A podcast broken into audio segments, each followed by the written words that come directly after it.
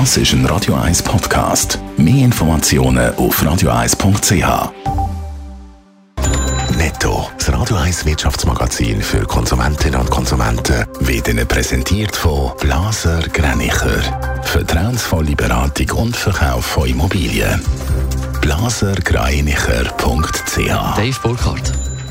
Nach der Übernahme von der Credit Suisse übernimmt die UBS von der CS auch die Kreditvergabe für Superjachten. Die UBS hat sich entschieden, das komplexe und risikoreiche Geschäft mit der Vergabe für Kredit für luxuriöse Schiffe weiterzuführen, berichtet die NZZ. So will die UBS schwerreiche bisherige CS-Kunden an sich binden.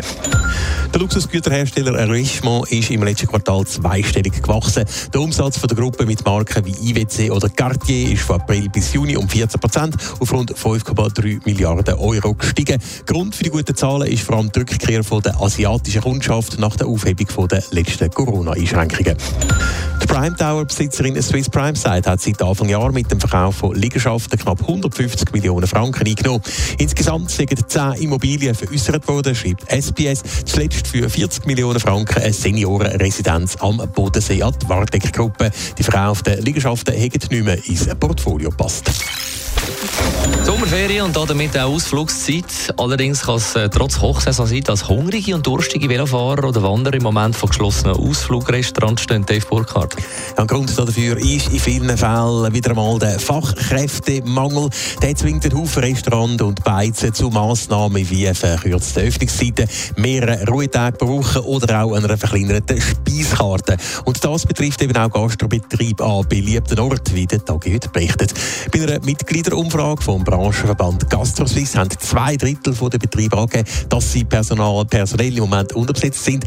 Knapp die Hälfte hat darum weniger lang offen als sonst und jeder vierte macht Angebotseinschränkungen beim Essen oder beim Trinken. Das Problem für Schweizer Gastronomen ist ja, dass Fachkräfte aus dem Ausland fehlen. Ja, offenbar kommen ein Haufen sogenannte Saisoniers, zum Beispiel aus Portugal oder aus Deutschland, nicht mehr in die Schweiz. Ein Gastroberater sagt im Artikel, dass zum Beispiel Portugal in den letzten Jahren touristisch extrem aufgerüstet hätte.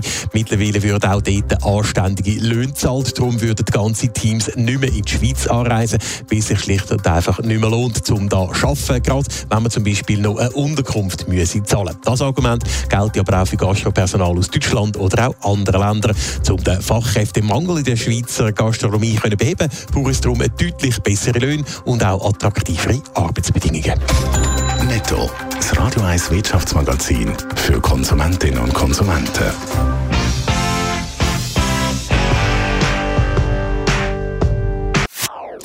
Das ist ein Radio 1 Podcast. Mehr Informationen auf radio1.ch.